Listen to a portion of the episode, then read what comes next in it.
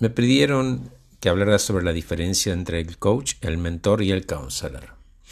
Separaría el coach de los otros dos porque el coaching es una disciplina que se apoya únicamente en dos drivers claves. El primero es la escucha activa y la segunda la pregunta poderosa.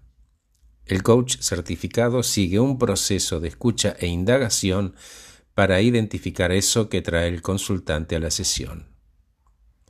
Se llama el quiebre, es algo que no puede trascender por sí solo y pide ayuda. En este camino, el coach no sugiere, no recomienda ni opina, sino que escucha y pregunta. Los mentores y counselors, en cambio, sí intervienen con otras herramientas.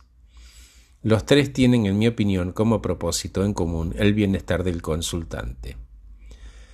La relación entre los tres y el consultante prospera cuando ambas partes eligen construir un puente de extrema confianza, ética y confidencialidad.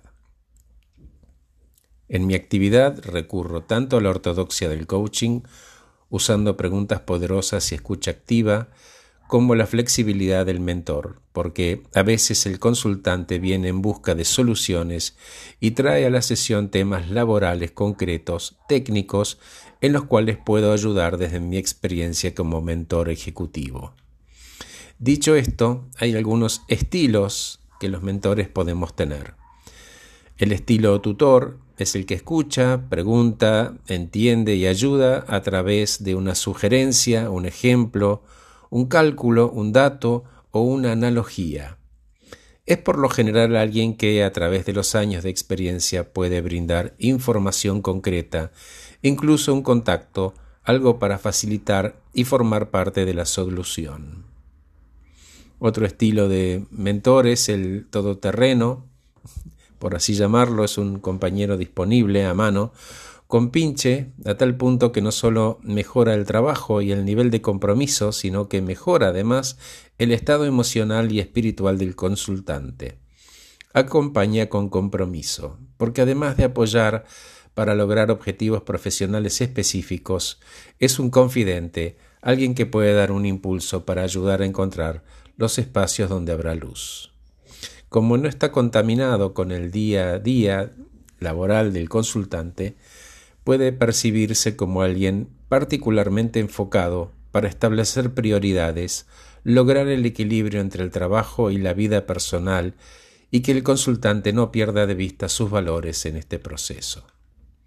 Por último está el mentor recíproco, es el que escucha con atención y además aprovecha para aprender del consultante, se nutre celebrando lo aprendido en un acto de extrema confianza, apertura y humildad, que por lo general lo conectan a él con las generaciones más jóvenes, manteniendo perspectivas frescas y actuales.